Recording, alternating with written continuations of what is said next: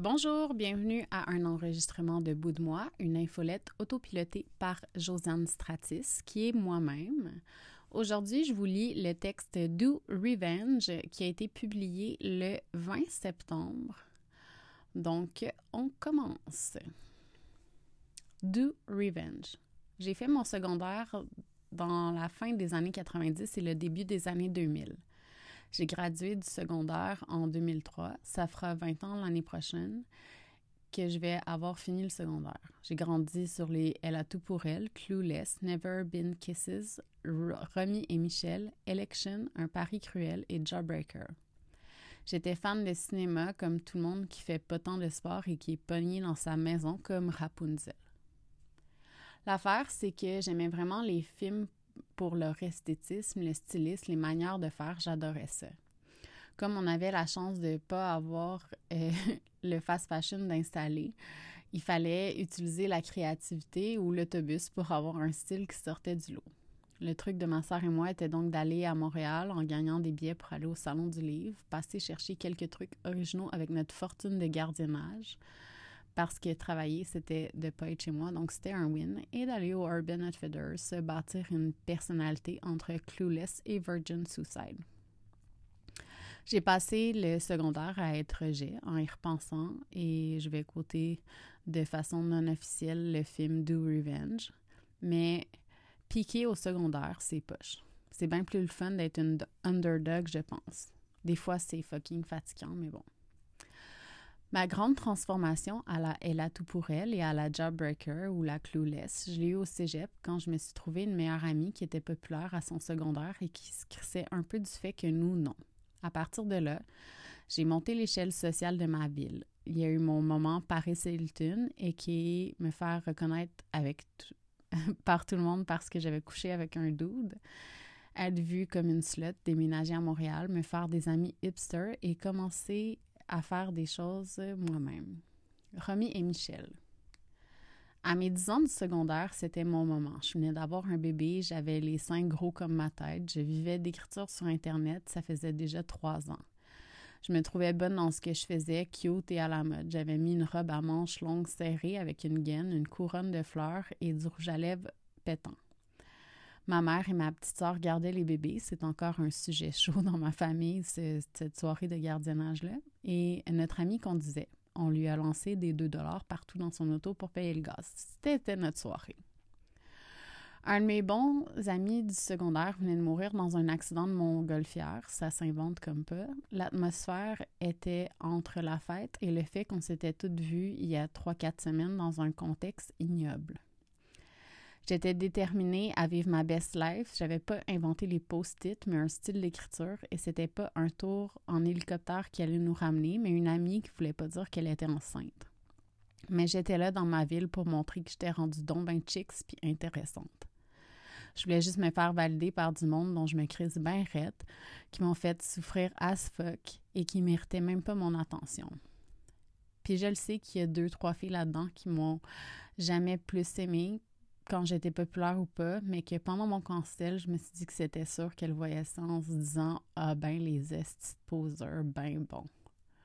Mon monde était en train de s'écrouler. J'ai pensé à des filles de mon secondaire. C'est fascinant. Clueless. J'ai l'impression qu'Internet, c'est pas mieux que le secondaire. Mais si je pouvais donner un section, une section à euh, un titre à ma section 2010-2020, ce serait Clueless, dans le sens littéral du terme, pas du film. Je me disais, si je fais bien les choses, rien de grave va m'arriver. Erreur. Je me disais, je vais pas trop me penser bonne, c'est rien ce que je fais. Je me disais, l'important, c'est juste d'essayer d'être dans tous les groupes pour être certaine d'être prête à me défendre. Je me je rendais service à des inconnus en me disant que comme ça, ben, il y avait avoir il allait avoir moins de chances qu'elle me détruise. J'en ai engagé une pour un contrat, j'ai accepté l'autre dans mon blog, même si c'était la pire des boulis. J'essayais de calmer le vent pour pas que le feu pogne à la place d'éteindre le feu puis mettre mes limites. J'ai eu des amis, il faudrait que je trouve un autre mot pour ça, qui étaient définitivement juste là pour ce que je leur apportais, d'autres qui pouvaient handle de venir me porter de venir me pogner la moitié de mon garde-robe, mais pas capable de faire les choses quand je me faisais cancel. En fait, je minimise encore les choses. C'est pire que le secondaire Internet parce qu'au secondaire, tu peux mettre ça sur le compte du manque de maturité, alors qu'après, c'est de la méchanceté, c'est tout. Puis je me place pas au-dessus de ça. J'ai été crissement méchante pour rien avec bien du monde qui méritait pas une seconde que je le fasse. J'étais pas mieux que personne. Me rendre compte que j'avais vraiment moins d'amis que je le pensais, puis me faire jeter par centaines m'a aussi fait de la peine. Deux choses peuvent exister en même temps. Je suis capable de prendre la responsabilité de ne pas avoir pris mes limites. Il y a tellement de monde que j'aurais dû bloquer depuis des années. C'est quand même difficile pour moi de faire la différence entre une personne qui veut être ton ami ou être une personne qui veut être toi. c'est beaucoup plus commun qu'on le pense quand on a un peu de reach. Fait que je me trouve autant stupide que ces personnes-là. Je dois l'admettre que c'est pas quelque chose de facile à dire, c'est dire wow, je me suis fait fuck par tant de gens qui disaient être là pour moi, c'est dégueulasse. Puis je suis donc conne de ne pas avoir vu ça, d'avoir eu tellement besoin de me prouver que je fitais que j'ai oublié de mettre mes limites. Jawbreaker. Encore une fois, je le prends au sens littéral, mais n'importe quelle personne qui sort du lot va se casser la gueule ou se la faire casser, c'est normal. Les médias sociaux font qu'il y a une relation parasociale avec les créateurs de contenu qu'on pense connaître, à qui on projette des attentes et des intentions. Quand je dis que tout le monde est à risque, c'est tout le monde qui est à risque en 2019, devant une bouteille de vin, je me suis assise devant mon ordi pour prendre un programme et déliter les 20 000 tweets que j'avais faits depuis les débuts de Twitter.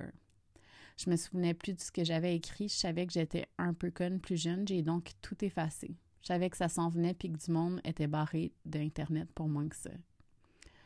Une super bonne infolette que j'aime parlait du fait de cette semaine de comment c'est ridicule ce qui se passe avec le Parti vert du Canada en ce moment avec la course au leadership. Personne n'est à l'abri de voir une erreur se transformer en arme. Je te dis pas ça pour faire peur à personne, mais ça prend souvent juste une personne mal intentionnée avec une soif de vengeance pour mettre une personne au banc. Juste une. Vous avez combien d'ennemis, combien d'amis que vous êtes absolument sûr qu'ils vont vous backstabberont jamais? Vous n'avez pas un ex avec qui ça a mal fini. Ça finit-tu bien, habituellement, les relations? Avez-vous déjà été méchante avec une personne? Est-ce que vous avez déjà fait du mal à une personne? Parler dans le dos, ça se transforme tellement bien en médisance quand c'est le temps de détruire une personne. Do revenge. Je me pose des questions depuis samedi soir. J'ai les doigts qui brûlent d'écrire tout ça. J'en parlais à un ami qui a été cancel, puis je lui ai demandé si, sachant que la cancel culture vient fortement d'un désir de vengeance, de revanche, est-ce que lui aussi a des, fantaisies de se venger, de faire payer ce monde-là qui ont détruit sa vie?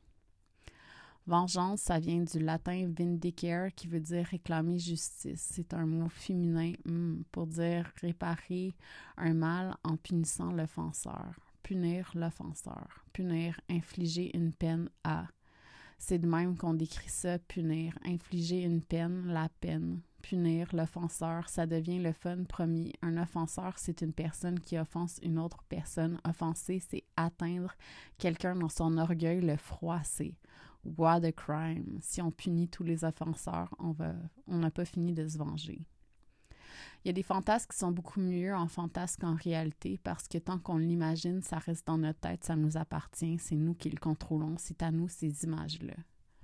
Quand on les déballe, on les expose, ça nous expose nous aussi comme personnes. Je vais coter de façon non officielle le film Vengeance, mais quand on expose une chose, elle nous appartient plus. Tout le monde a une opinion sur la chose parce que ça les fait exister puis ça les construit. Il y a des milliers de choses qu'on contrôle pas. Le ressenti des autres en est une. Ce qu'ils font comme action, ce qu'ils ou elles disent quand le feu est pogné. Le monde veut exister.